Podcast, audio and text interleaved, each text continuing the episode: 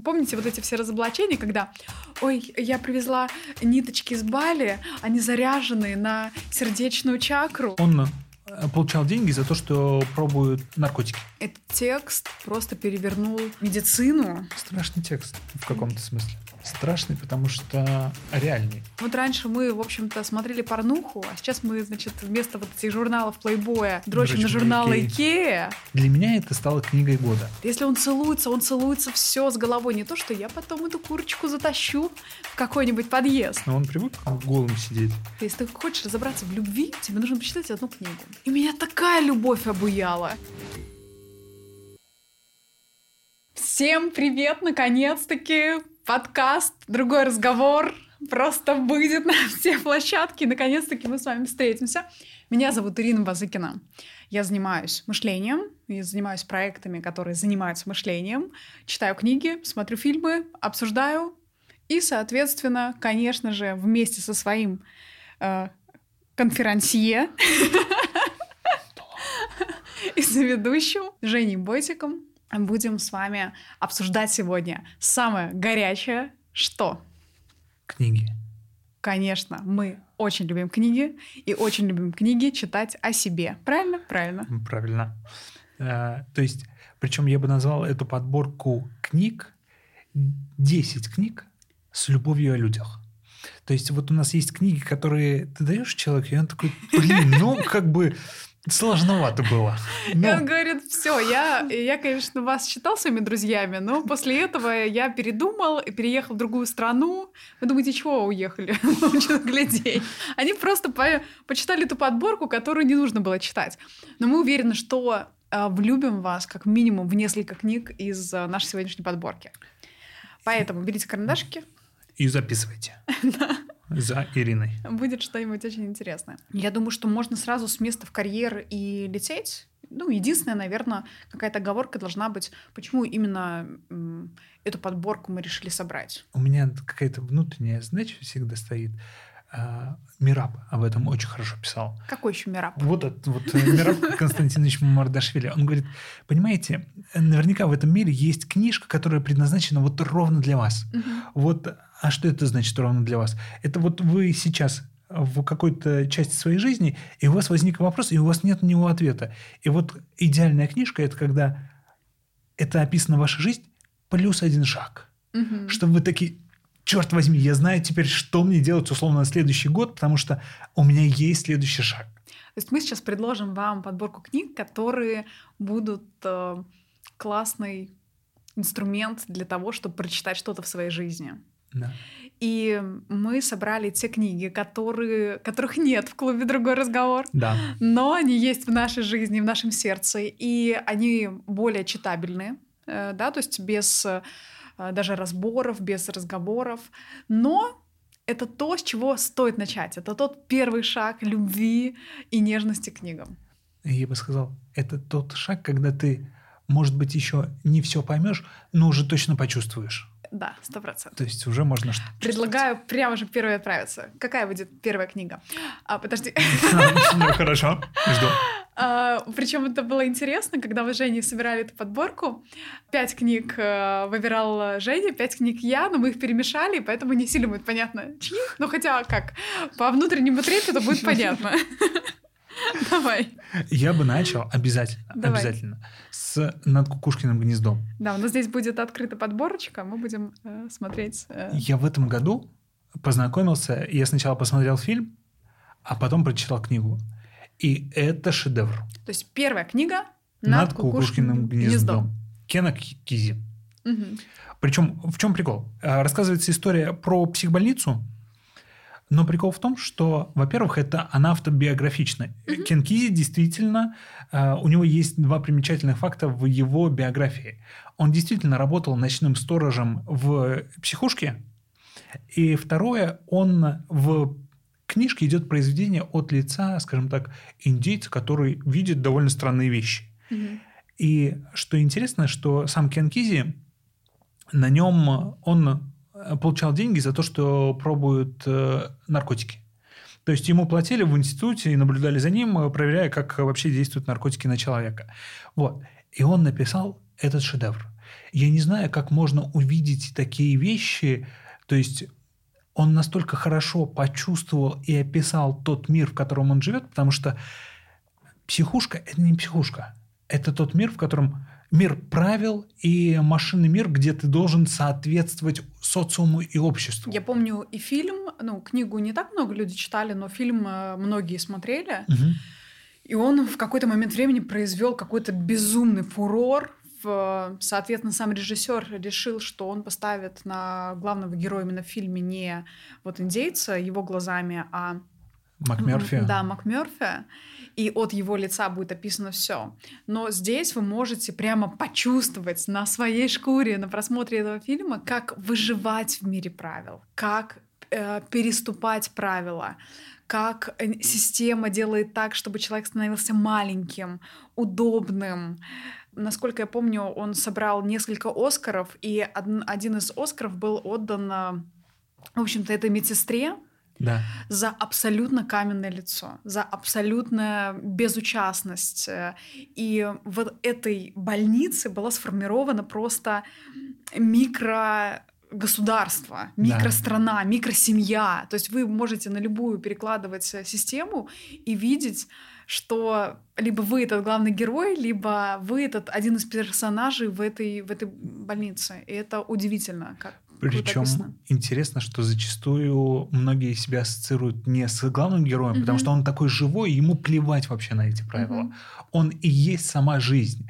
И есть люди, которые поверили в то, что с ними что-то не так. Он говорит, конвью, припадки у тебя.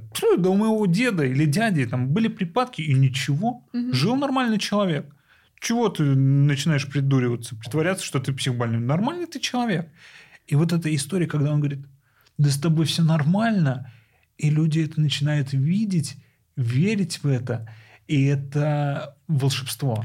А Я э, помню тоже, что этот текст просто перевернул а, вообще медицину и Да. историю того, как повлияла эта картина на лечение людей. Э, Соответственно, и психбольницы просто бунтовали и говорили, нет, это не так, мы, значит, там не используем такие методы. А, Несколько больниц было закрыто. То есть это был просто фурор огромный. Но а, мы с вами помним, эти фильмы всегда смотрим о себе, и книги читаем тоже о себе. И, соответственно, вы можете почувствовать, что, блин, больница — это просто предметная картинка. Ну, то есть то, что я просто вижу глазами. И если широко смотреть, к больнице это ни хрена не относится. Это относится просто ко мне в системе. Причем в этом и- красота а, того, что делает в Мгм. каком-то смысле индеец в книге. Мгм. Он описывает больницу не как больницу, он говорит, это комбинат, Мгм. где все механизмы должны быть выстроены и работать как часики. И он говорит, невозможно человеку, причем он говорит, там есть э, примечательный факт, когда он говорит, порой комбинат или психиатрическая больница выпускает изделия да- даже лучше, чем они э, могли бы быть. То есть она выпускает в общество овощей, Мгм. которые уже ничего не могут сказать, Да, ничего и, сделать и по-другому. например, этот, э, эту книгу или этот фильм можете посмотреть как историю про ребенка. МакМерфи — это ребенок, абсолютно живой, абсолютно пока бесправный, абсолютно пока э, он щупает правила, он смотрит как можно, как нельзя, куда уходить. И вы можете рассмотреть это как э, систему своей семьи. То есть как вы хотите, чтобы, например, ребенок был удобным, как вы хотите, чтобы он там делал что-то по правилам. Или И- свой внутренний ребенок должен делать типа все по правилам. Да, вы же и себя можете тоже заставлять и говорить, ну давай еще поработаем, и только потом когда-нибудь поедем там в отпуск, еще что-то сделаем. То есть это феноменальная картина, это феноменальный текст, а книга — это особое удовольствие. Мне кажется, это просто одна из э, таких э, классных вещей. Вторая книга — это книга «Цель». Ильяху Голдрат, конечно, многие из вас даже на каких-то бизнес-обучениях, либо в каких-то подборках книг, явно хотя бы обложку этой книги вы видели. И э, замечательный текст, который написан не э, бизнесово, а написан художественно, Мгм. но поделись э, тем открытием, которое было у тебя, с немножко внеси еще контекст. Про что? Про что сама книга в предметной картинке, а потом Смотри. поделись, что тебе... В этом красота. Э, книжка написана как роман от лица мужчины, который является директором завода сталелитейного. И он сталкивается с тем, что у него показатели лучшие, но его завод собираются закрыть. И он такой, черт возьми, почему так? Я же хорошо все делаю. Да, он говорит, по всем критериям, которые нам предоставляют, мы лучшие, но нас хотят закрыть. И для меня это стало книгой года. Мгм. То есть вот то, о чем я говорил про Мирабы, на, шаг, на на один шаг больше, это для меня, вот это была книга следующего года. Вот этого года это сто процентов, потому что в какой-то момент, где-то спустя 20% книги, мужик, директор завода, понимает, что цель производства в том, чтобы зарабатывать деньги. То есть вот просто представьте, насколько это э, очень простая идея и очень сложная. То есть, допустим, кто-то из вас, может быть, снимает YouTube, может быть, записывает подкасты, может быть, записывает рилсы, тиктоки, шорты, вообще неважно что. И вот на 80-й странице книги вы можете обнаружить цель завода. И вдруг через это прочитать, а моя какая цель, а я что хочу донести, а я что хочу внести в мир, и вообще, типа, я этим занимаюсь, чтобы что? Время занять, жизнь, То есть- психологический вопрос какой-то закрыть. И для меня это было открытие, потому что я смотрю на всю свою деятельность такой, а это же, оказывается, делалось для того, чтобы были деньги, а денег-то это не приносило. Как у этого чувака на И заводе. ты такой, вот она что, Семен Семенович. Где-то поломка. То есть это было настолько открытие, потому что он нам в дальнейшем будет рассказывать потрясающие вещи, что такое в каком-то смысле. Он берет тебя за руку и делает с тобой переоткрытие того, зачем делается бизнес.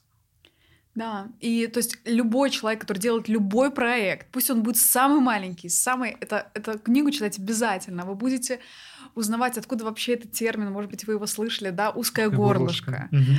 Что вообще, если в какой-то теме вы делаете чего-то много, но не делаете, чтобы это пошло куда-то дальше, допустим, в моей практике а, был человек, который делал какие-то потрясающие рилс, и это генерило там по две тысячи человек в день. Мгм. Две тысячи человек в день писало. Но не было бота, а, который мог бы автоматически на кодовое слово отсылать дальше ну, по воронке, да, например, там гайд, а в гайде, например, там зашит курс, и дальше-дальше.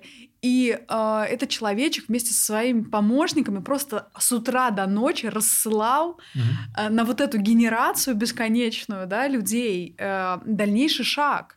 И причем в этом дальнейшем шаге тоже, например, не было дальнейшего шага, еще ничего не было вшито. И вы представите, что как раз э, прочитав эту книгу, вы можете обнаружить, что где-то у вас в производстве просто там на складах 54 пары резиновых сапогов, а в какой-то части у вас абсолютная дыра, и э, ваше производство в целом абсолютно нулевое, а может быть и минусовое, чаще Минусовое, всего. например. Мгм. И по времени, не, не обязательно в деньгах.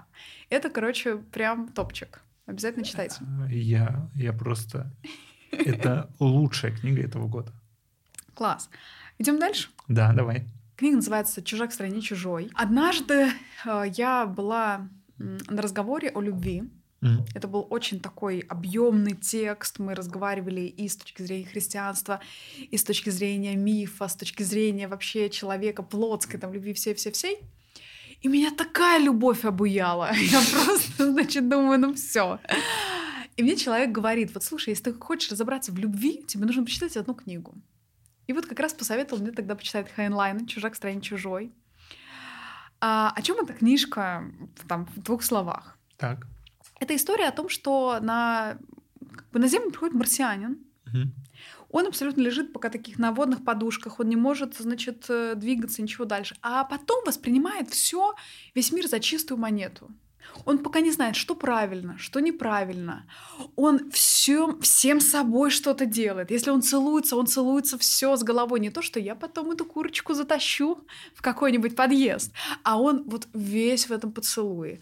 Он весь в каком-то действии. Он, у него абсолютное доверие.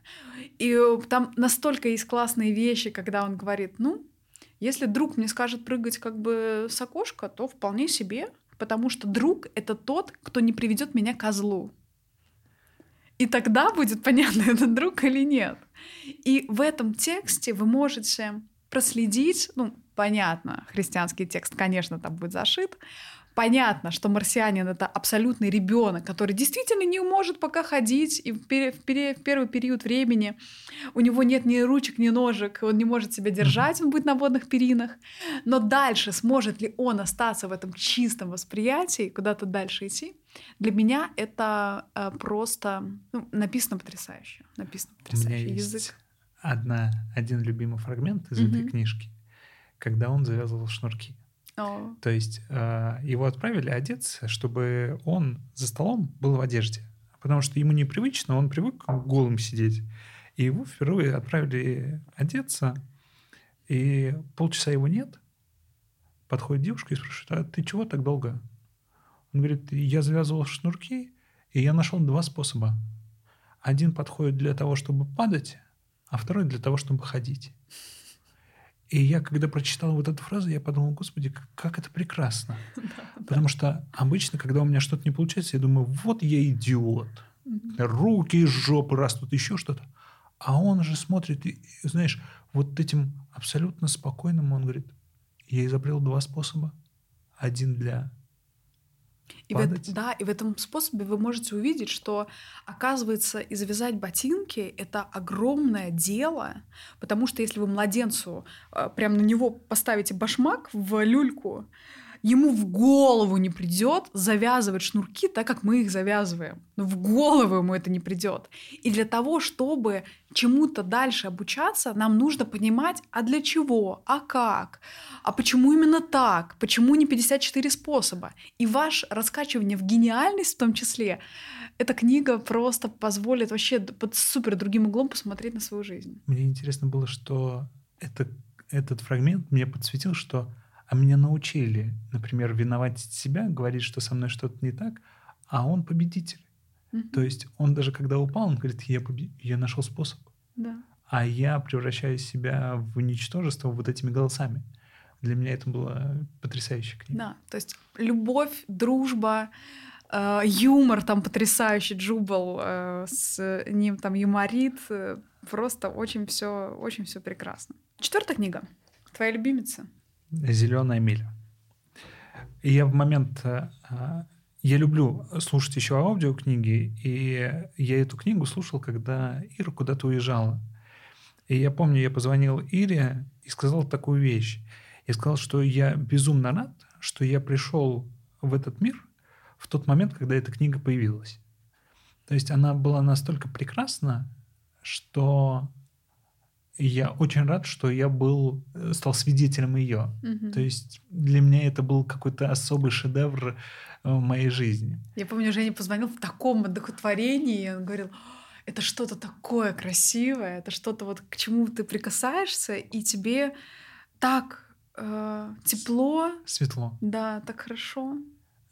Причем парочку таких подсказок, потому что Джон Кофи в фильме очень интересно его снимает. Его сначала с- в начале фильма снимают снизу, и он кажется просто громадиной. Мгм.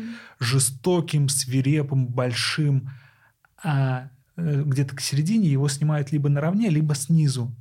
И вот Сверху этот наоборот. гигант, Ну, что да, он внизу да, остается. да, да, сверху. И этот гигант выглядит как маленький ребенок, Мгм. абсолютно безобидный, и, э, светлый, и который боится выключенного света. И э, вот эта аббревиатура Джон Кофи, она с английского как Jesus Christ, э, Иисус Мгм. Христос. Мгм. И, ну, интересно, что я смотрел на эту книгу как э, на немножко переиначенную историю из «Мастера Маргариты». Потому Мгм. что в «Мастере Маргарите», когда э, Понтий э, Пилат э, с Христом разговаривает, и тот его исцеляет. Исцеляет точно так же, как в «Зеленой миле». Э, Только нюанс в том, что в «Зеленой миле» Христос устал от боли. И он говорит, я хочу покинуть этот Я мир. хочу к отцу. Да. Да. Все. Я устал, я не хочу проживать вот эту историю, которая э, нас окружает. И вы как раз через тексты ну, под текстами я имею в виду книги, Мгм. фильмы, э, картины, скульптуры. То есть любой текст, который вытаскивает какие-то метафоры для того, чтобы мы с вами читали свою жизнь, вот это все буду я называть тексты. Договоримся. Один раз. Да. Через это можете почувствовать, что в разные периоды жизни вы э, можете видеть, как художники, в самом широком смысле этого слова, перепроживают любые тексты. При- Эм, И рассказывают, какой, какое мироощущение у человека сейчас, в данную минуту, в данной эпохе, в данной истории. И вот это же классно, когда они все время у него переспрашивают, Джон Кофе, это вот как на банке кофе написано. То есть на протяжении всего фильма они будут это мемить к тому, что для нас действительно там Иисус Христос это что-то такое, ну, что-то там на кофе я видел где-то, на хлопьях для завтрака, вот где-то где-то там. Причем вот э, про художников ты заговорила, и а, мне было так интересно, что художник — это просто попытка сказать по-другому. Потому что, на самом деле, если мы бу- будем смотреть тысячу текстов, тысячу фильмов, мы увидим, что ко- количество сюжетов там, ну, очень ограничено. Мгм. Вот этих прекрасных идей. И задача порой художника — сказать тебе что-то настолько обыденное другими словами, так, Мгм. чтобы ты почувствовал. И вот, э, на мой взгляд, э, Стивен Кинг э, в «Зеленой миле» с этим, безусловно, справился. Да, и книга шикарная, и фильм советуем. То есть в любой форме коснитесь этого текста, это будет великолепно. И этот мышонок, и все персонажи, и вот такое абсолютное, да, там распятие символическое будет совершенно такое современному миру приближено. Да. И я думаю, что вы что-то о себе узнаете точно через, через этот текст. Это прям очень хорошая книга. Обязательно к прочтению. Да. А, идем дальше. Да. Какую еще мы посоветуем? Ну, давай, возможно, поговорим о бойцовском клубе. Чувствуете, что мы просто идем с вами прям такой твердой стопой, проходимся по текстам. И мы, честно говоря, советуем даже Жене больше читать эти книги, Да. нежели просто, ну, если есть возможность посмотреть фильмы, конечно, мы их смотрим, но если у вас есть э, и к отсылке к предыдущему тексту, да, почитать «Зеленую милю», почитать там и «Над кукушкиным гнездом», и почитать э, «Бойцовский клуб», это текст, который... У нас, кстати, тоже разбор есть в клубе и другого разговора, и Да. мы в целом об этом говорим. Ну, это прям пишите в комментарии, если вы хотите, чтобы мы записали подкаст на этот счет по отдельному бойцовскому клубу, потому что там есть о чем поговорить. Но давай вкратце, почему мы советуем эту книгу обязательно прочесть? Я даже немножко как-то растерялся. Растерялся, потому что а, вот есть культурные феномены, которые обозначают какую-то боль современного мира. Мгм. И когда-то, 20 лет назад, а, один выдающийся, ну, самый известный а, американский журнал сказал, что похоже, что бойцовский клуб Чака Паланика стал культовым, определяющим фильмом нашего поколения. Мгм. И я сначала не понял. Но потом я начал разбираться в теме, и потом я посмотрел, например, клипы Макса Коржа. Мгм. И вроде бы странно совмещать эти вещи, потому что как бы Чак Паланик написал эту книгу за 30 лет до Макса Коржа. И ты видишь этих ребят, которые не хотят взрослеть, которые не могут повзрослеть, которые хотят жить в кайф. И в бойцовском клубе поднимается вот эта проблема того, что мы мужчины, выращенные женщинами. И, похоже, еще одна женщина нам не поможет. О, там, боже, там такой текст, потому что вы, если просто даже начнете пересматривать фильм, пусть даже так, и начнете слушать формулировки, не просто, да, вот кто-то из вас, может быть, если помнит бойцовский клуб, о, это что-то там про драки, Да. это что-то там про пацанов, что-то там они сделали. Но если вы сейчас сядете и прям вот начнете слушать текст, когда он говорит, вот раньше мы, в общем-то, смотрели порнуху, а сейчас мы, значит, вместо вот этих журналов плейбоя дрочим на на журналы. Икея, и вы все поймете. Просто все эти тарелочки, блюдечки, все остальное. Когда человеку все пресно, он не знает, чем заниматься, а он цепляет огромную тему, например, которую мы в клубе другой разговор берем об отце, что мужчине в современном мире ему очень сложно найти свое место. Он не знает, чем заниматься. Он, он уже больше даже не нужен как продолжение рода. Все, типа искусственные матки уже пришли, уже может один Брэд Питт всех оплодотворить на планете Земля, и в целом как бы не нужно такое количество. И мужчина, конечно, сталкивается с историей а, а чем мне заниматься, а зачем я нужен, а что со мной будет происходить. Причем э, маленькая история, э, отсылка к тому, что когда-то на Земле не было мужчин. То есть, понимаете, мать, она вшита в природу. То есть гормонально так сложилось, что когда женщина рожает, она точно знает, что это ее ребенок, а мужчина нет. И вот это отцовство было когда-то ну, изобретено. Ну, ну нет. Мужчина изобретено. Угу. А мать, она еще отчасти биологична. А мужчина это исключительно была ну, ты имеешь в виду вообще непонятно, типа, ну мало ли где она ходила. Да, То причем... есть не, не факт.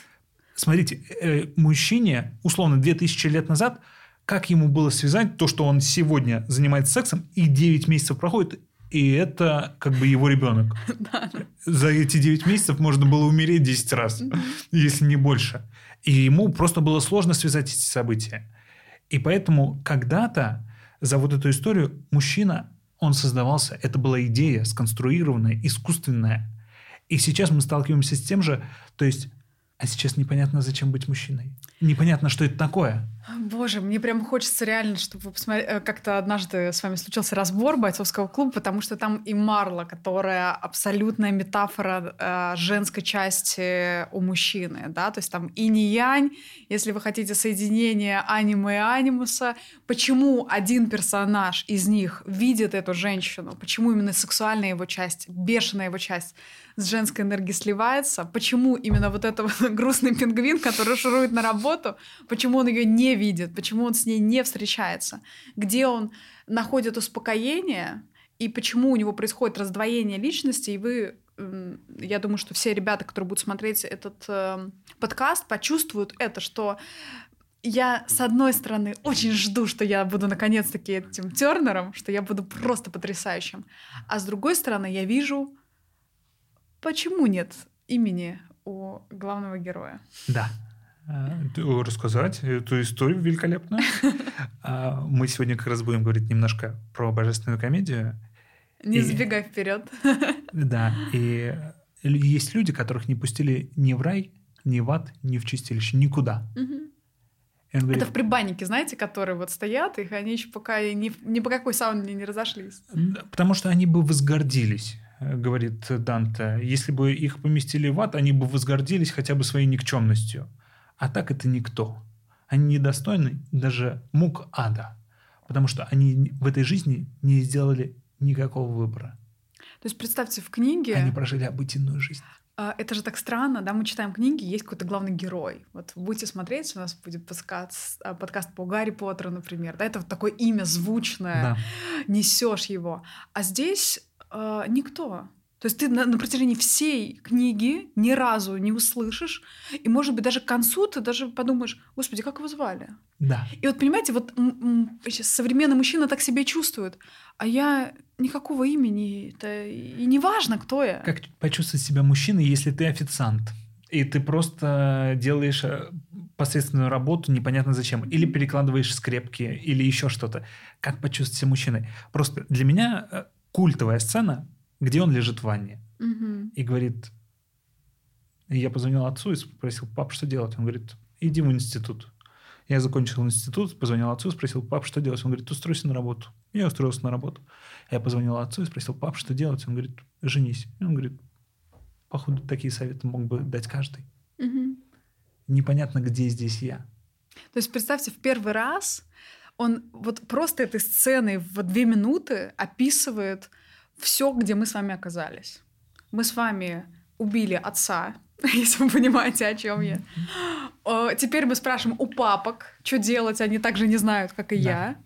И этот фильм, конечно, о действительном а, мироощущений современного человека. Именно поэтому это культ, это гимн современного э, человека сейчас, который не знает, куда себя деть. И поэтому я предлагаю вернуться на несколько сотен назад и подойти к следующей книге, которую вы слышали точно. Вы видели этих персонажей много раз. И мы поговорим, почему она входит в тройку великих книг, почему она а, та книга, которую вы должны просто положить на свою тумбочку перед кроватью и обязательно ее прочесть. Ну, Как она назови, называется? Назови, назови. Я, И я ты жду. растечешься по, Да. по стулу. Это, конечно же, Дон Кихот. Ломанческий. Романтический. Почему? Эта книга перевернула и показала мировосприятие. Почему сейчас она, кстати, более актуальна даже, чем э, э, 500 лет назад. Он понял все мироустройство мира. Переход Вот. даже, мне кажется. Вот он, мне кажется, на тот период времени это был переход, но сейчас это реальность. Он понял, а, на мой взгляд, все. То есть я объясню а, простым сюжет. Мгм. Старик Дед. умирает, скучно, читает романчики, понимает, что ничего ему в Денег жизни- немного. Ну, типа, вот ну живу так, худо-бедно, что-то там такое вот. И я предполагаю, что в какой-то момент он понимает, я не хочу умирать стариком. Вот эта жизнь мне отвратительна. И он говорит, буду рыцарем. То есть представьте, человек читает текст, где есть какие-то рыцари, да, у кого есть имя, да, то есть Мгм. имя такое громкое. А я, я вот такой скупердяй, я страшный, я худющий, я вообще, ну, типа, я при смерти. Я не хочу с этим себя соотносить. И представьте, это была первая книга, которая сейчас берет и говорит, я беру просто себе имя, я беру себе роль, я беру себе а, никнейм, я беру себе образ жизни и образ Мгм. мысли кого-то другого. И он с этого момента говорит, я рыцарь, Дон Кихот, Ломанческий, у меня есть шикарная да- дама сердца Дульсинея Табоская, у меня должен быть э, оруженосец Санчо Мгм. Панса, он будет все это таскать. И дальше он заставляет всех людей поверить в эту идею. Это шедевр. Это ж, э, я много раз шутил на этот счет, э, когда обсуждал эту книгу в контексте книжного клуба, потому что я спрашивал, а куда вы ходите? Они говорят, ну как, в книжный клуб, например, другой разговор. Мгм. Я говорю, а к кому вы ходите? Они говорят, к советнику. А я теперь спрашиваю, а покажите мне книжный клуб, другой разговор. Они говорят, в смысле, ну вот здесь? Я говорю, где? Куда вы ходите? И прикол в том, что через год чтения книг люди полностью убеждены, что есть, существует книжный клуб. Мгм. Я спрашиваю, где он? И вдруг они понимают, что он у них в голове. Потому что я когда-то пришел и сказал, ребята, есть книжный клуб, есть книжки, которые надо читать. Они изменят вашу жизнь. И че- через год они идут, они полностью уверены, что существует книжный клуб, что есть какой-то наставник. Но это история, в которую я в какой-то момент решил, сказал, будет так. А приходит вчера девушка как раз э, в клуб, говорит, ой, я тут встречаюсь с ребятами, это блогеры-миллионники. А я говорю, а что это за такое блогер-миллионник? А что это э, за... Ой, эта девочка сделала такой запуск на 2 миллиона долларов. Боже, боже. И я говорю, вам начинают раскручивать идею, и вы начинаете видеть мир вокруг этих людей, как будто бы они рыцари, блогеры-миллионники, а, там, не знаю кто, э, блогер обычный, э, какой-то человек, который говорит, я зарабатываю больше всех на свете. И вы увидите, что сначала раздается идея, а только потом, то есть люди, которые делают безумные запуски, они э, продавали свои курсы 15 людям за полторы тысячи рублей. Но уже говорили о том, что вот, Я- смотрите, я вам сейчас расскажу. Я сначала одеваю, как, э, как Дон Кихот. Помните, да, этот Шлем? э, шлем. Это, это не шлем, это тазик для бритья. На него. И говорю, что это шлем Мамбрина. И все начинают верить. И вот помните вот эти все разоблачения, когда ой, я привезла ниточки из Бали, они заряжены на сердечную чакру, Э, значит, и вы вот, вот так вот втягиваете все и выдыхаете.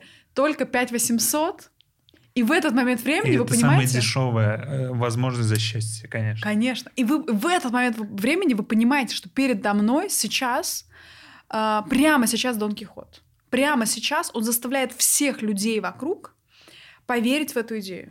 Причем э, тоже, вот опять же таки, у этого э, товарища Мираб Константинович Мардашвили есть интересная, потрясающая фраза. Он говорит, если вы когда-то задумаетесь и посмотрите на свою жену, вы увидите, что у нее намного больше общего с русалкой. А я сидел в какой-то момент, читал эту фразу, смотрел на Иру и думал, что за, что за бред. А потом я понимаю, что жена – это же миф. Миф, который тебе рассказали, и ты такой, конечно, есть же жены. Очевидно. Точно есть. Вот же. А это то же самое, что увидеть русалку. Вот увидеть жену – это то же самое увидеть русалку. И вот смотрите, вот эти все знания, типа, я неудачник, или я бизнесмен, миллионер, это миф, который и, вы можете да, строить. И мне еще хочется в копилочку Дон Кихота, почему стоит обязательно почитать эту книгу, почему он перевернул вообще сознание. У этой книги есть два тома. И прикол э, такой, что он во второй том описывает, как люди э, как будто бы прочитали уже первый том и встречают в деревне Дон Кихота как рыцаря. То есть они уже как будто бы Стебом его встречают, они встречают его, то есть они уже прочитали его текст, они уже взяли его идею и дальше живут. И если вы посмотрите сейчас на всю свою жизнь, вы увидите людей, которые продают идеи, а вы в эти идеи верите. Если вы сами хотите а стать... Мы, мы в эти э, ну, мы в целом живем в мире идей. Да. Если вы начнете перечислять, христианство это идея, ислам, неважно, да. все что угодно вы будете встречать, идея в iPhone, вот, во что угодно. И, э, соответственно, если вы сами хотите сажать любую идею на любой предмет, становиться э, теми людьми, которые будут создавать тренды, создавать какие-то невероятные проекта эта книга обязательно. То есть не какой-то бред сумасшедших э, читать э, э, переделы бизнесовых книг, а, а возьмите вот первоисточник, это явно будет очень круто, крутое чтение. Просто как хакнуть реальность. Мне кажется, что пора поговорить о следующей книге, как? которая называется «Грозди гнева».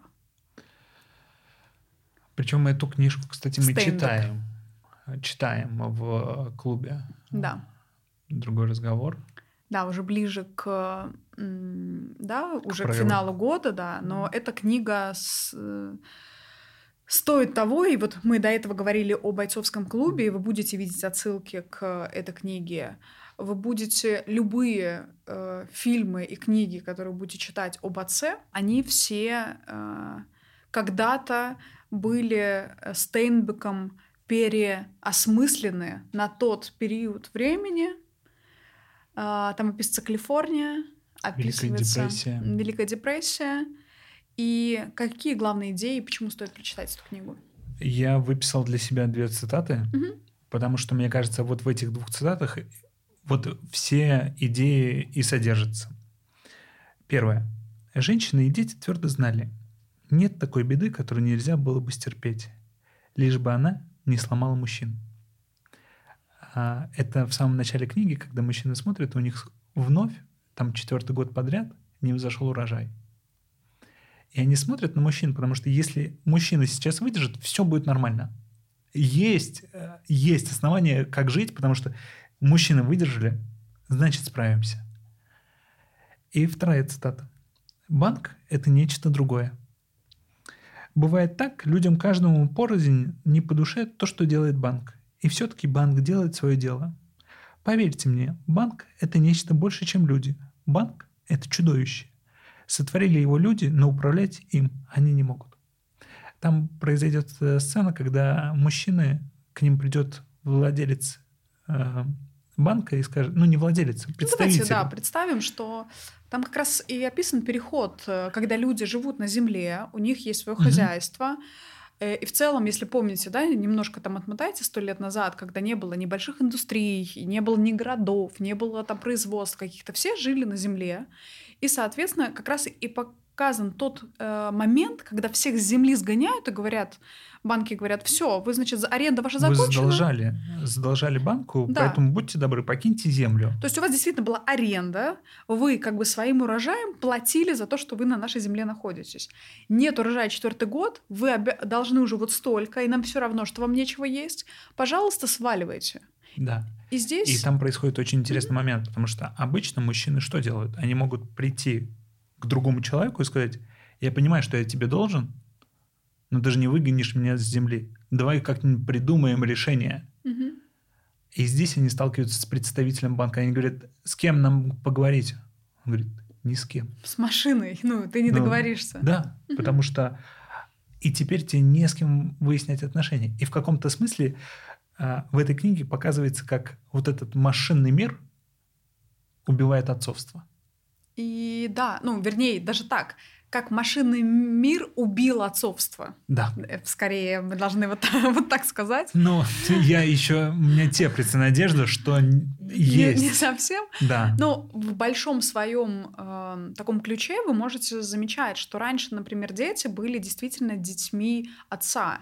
Э, Вы видите, что сейчас упраздняются отчества у людей, что уже не важно, мы сами такие, ой, да это не мои уже родители, я тут первое поколение, наваришь, значит, я все сам, и мы э, тем самым бессознательно как бы открещиваемся от отцов своих. Причем многие дети в современном, условно, ТикТок говорит, ребенок зарабатывает миллионы в ТикТоке, Да. снимая ролики, а родители 80 тысяч на заводе или еще Восемь. где Ну, Не- давай. Не э, 80. Вот. И представьте, а что этот отец может сказать своему ребенку? Ребенок скажет, пап, Да. свою машину покажи.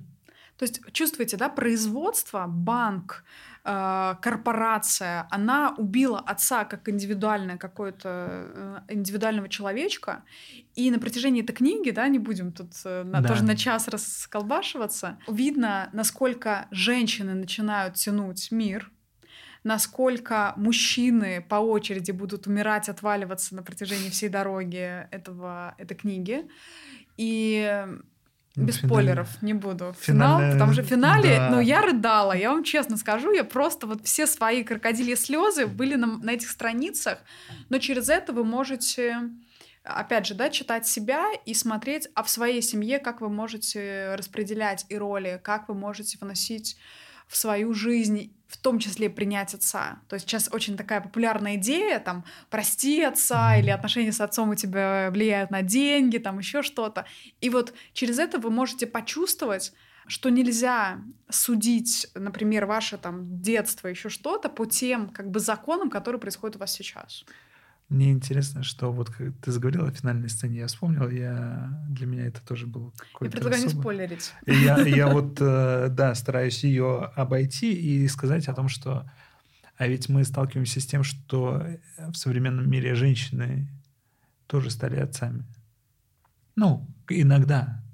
И э, я сталкивался там с моментами, когда читательница говорит, я зарабатываю во много раз больше, чем мой мужчина.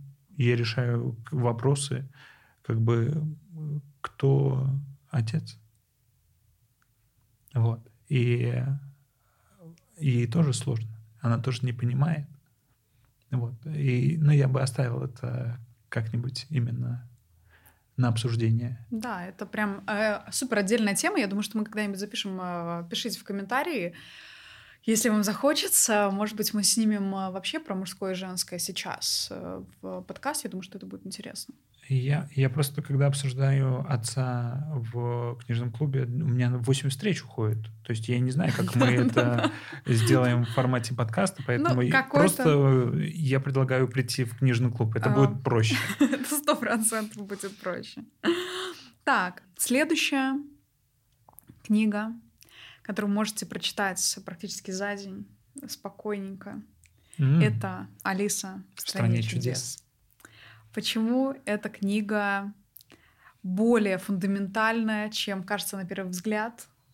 Почему из раза в раз снимаются мультфильмы, фильмы, всякие иллюстрации, абсолютный такой э, кусочек, который вы обязаны прочитать своему ребенку и в первую очередь себе.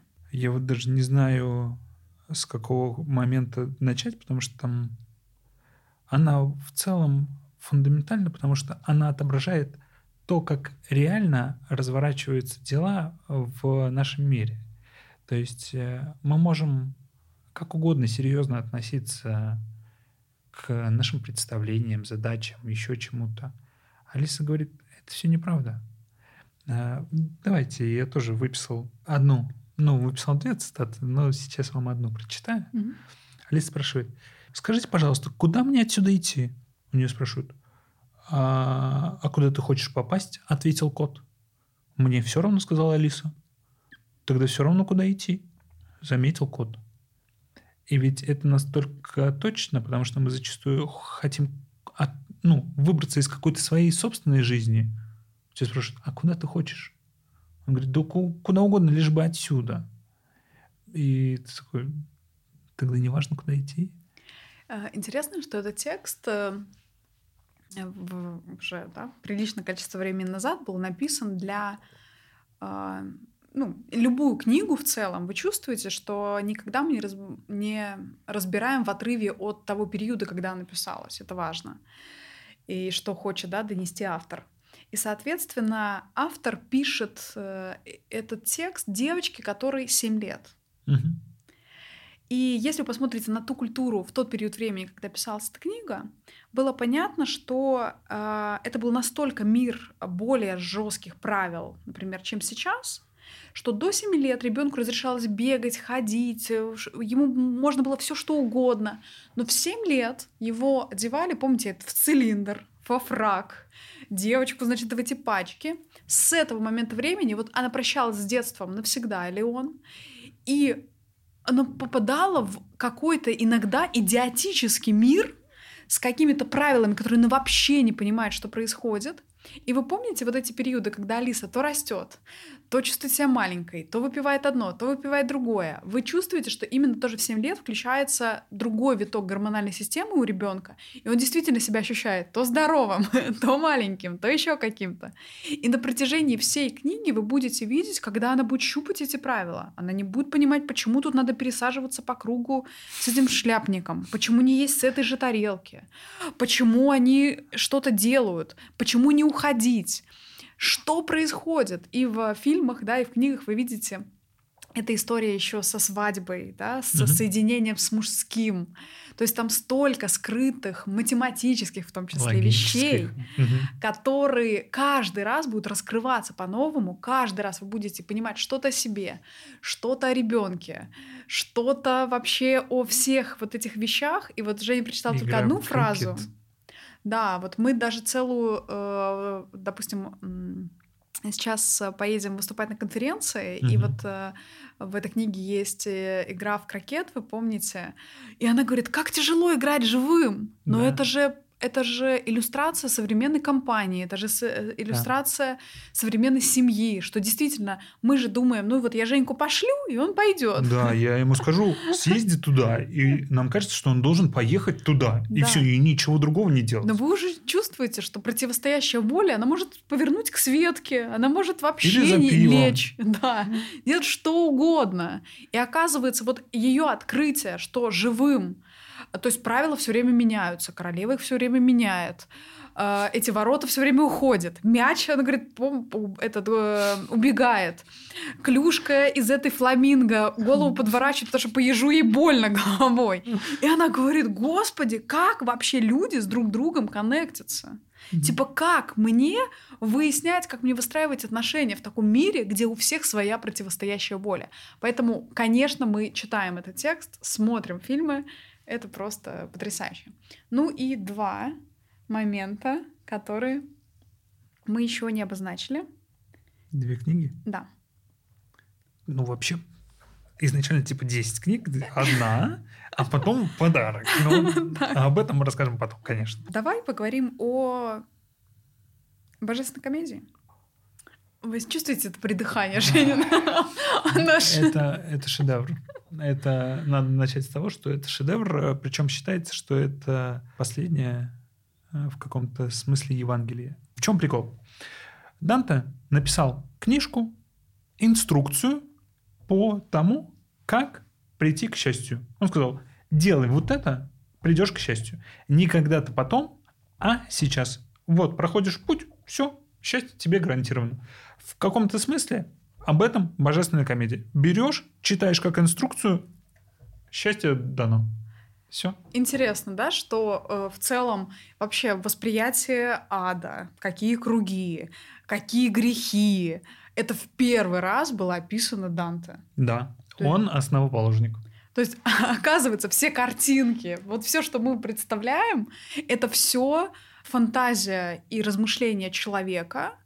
А, она еще можно эту книгу э, Данте, который увидел Бога, да, да, да в да, такой да. интерпретации сделать. У Жени есть прям отдельные подкасты на этот счет. Да, пять разговоров я записал. А, поэтому, ну, то есть там э, такая всеобъемлющая часть, но мне кажется, почему стоит прочитать эту книгу, не потому что там круги, не потому что там, значит, э, такой язык будет не сильно понятный в стихах, а каждый из вас может сейчас столкнуться с первой строчкой этого текста. Земную жизнь, дойдя до середины, я оказался в сумрачном лесу. То есть он описывает каждого из нас, который к условным 30 годам приходит в точку, где я и... действительно оказываюсь в сумрачном лесу, мне непонятно, куда дальше двигаться, мне непонятно, чего я хочу, мне непонятно, что с любовью, что с миром. И вот человек, то есть то, что называется там, кризисом среднего возраста, средним возрастом, все-все-все, то есть все, с чем мы сейчас с вами сталкиваемся, сейчас он даже стал еще короче, да, там не к 40 годам, уже к 30 годам люди это испытывают. Данте это такая крутая вещь взять инструкцию, как мне из него выйти. Для меня там есть две важнейшие вещи. Первое, возможно, никто не задумывался, но смотрите, мы живем с полным ощущением, что нам обещано счастье. А почему и кем оно обещано, никто не знает. Угу. Там есть ответ. Второй момент. Нам кажется, что счастье достигается посредством труда, страданий и чего-то подобного. Данте говорит, неправда. Счастье достигается за счет желаний. И как с ними жить, работать, Данте рассказывает.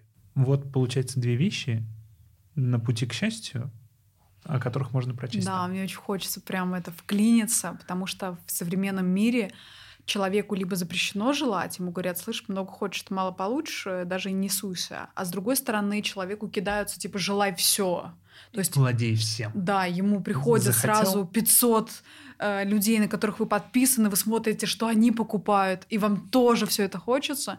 И Данте — это как раз э, тот ключик, который скажет, слушай, вот желание этих людей — это не твои желания, желание, что ты, тебе отбили путь желания, тебе нужно его опять вытащить, и этот путь именно он тебя выведет из этого темного леса. Поэтому обязательно читаем, смотрим, это, это супер.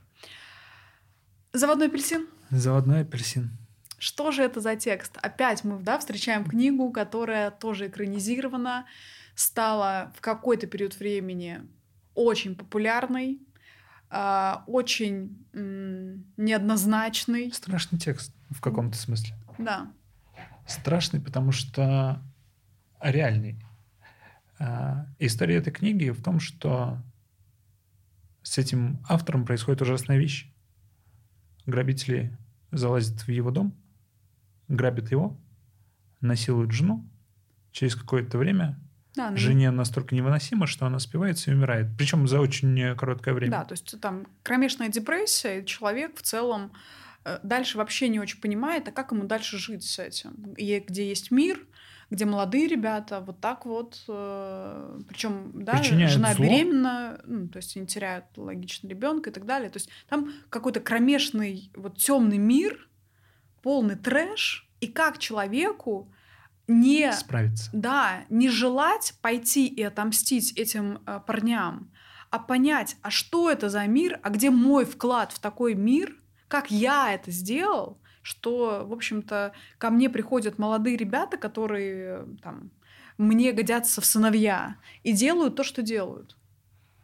И что он делает в этом произведении? Он пытается посмотреть на мир глазами ребят, которые совершили это преступление. На мой взгляд, это уже вот этого рассказа достаточно для того, чтобы пойти купить эту книжку. Если у кого-то из вас есть какая-то обида, какая-то злость, какая-то mm-hmm. история несправедливости, какая-то история, что, не знаю, допустим, там действительно вы желали, чтобы вас там любил отец. То есть встать на позицию другого, и то, что сделал Бёрджес э, своей книгой, показав и выписав из себя, что это я сам э, вкладываю каждый день вклад в то, что вот все, все персонажи, которые там будут, они все, как, знаете, как в банк кладешь по 100 рублей. Все сделали вклад для того, чтобы с этими ребятами так было. Он придумал собственный язык для этой книги. Он придумал э, свой сленг. Дальше люди, которые не очень понимали этот текст и его историю, просто копировали, грабили, тоже убивали. То есть, ну, на самом деле, это, этот текст в европейской литературе, конечно, нашумел это текст, который вообще стоял особняком. Но через, если вы научитесь читать эти книги как инструкцию для себя, как себя вытаскивать, потому что Бёрджес, конечно, боролся с тем, чтобы тоже не вздернуться, потому что ему было типа супер сложно, и он говорит, я выпишу это из себя, и я это не сделаю в реальности. Mm-hmm. Я смогу их понять, я смогу понять этих пацанов, я смогу их простить, я смогу вообще, э, причем там будет в книге персонаж он, он себя там начнет да. описывать, в общем там все будет описано ровно, что с ним происходило. И эта книга, конечно, культовая, это книга, которую каждый должен почитать, посмотреть, э, пощупать, э, понять, как культура, как мы, как родители, как друзья, как, э, да, там друзья тоже э, среди пацанов этих происходят, какие склоки, как они друг друга уничтожают. То есть каждый делает вклад, э, чтобы если мы, например, бы в языке Гарри Поттера бы говорили, что вы, э, такой выбор в сторону Волан-де-Морта каждый делает, да, что, mm-hmm. а не в сторону такого света, добра и всего остального. Поэтому, конечно, смотрим. Это те 10 книг, которые каждому человеку стоит закупиться, почитать, послушать, посмотреть фильм, и мы уверены, что ваша жизнь не будет прежней. А вы обязательно оставляйте в комментарии, а, какие книги вы уже читали, какая ваша любимая книга из тех, э, которые сегодня озвучили, и, возможно, пишите, о чем хочется еще поговорить, э, какой подкаст записать в следующий раз. Причем мне было бы действительно очень интересно услышать вашу любимую книгу в... и прочитать ее в комментариях, потому что я в каком-то смысле книжный маньяк. 100%. И рано или поздно я до нее доберусь, и я бы хотел. Мне было бы интересно то, что является вашей любимой книгой. Познакомиться с вами тем самым. Увидимся в следующем подкасте. До скорой встречи. Пока-пока.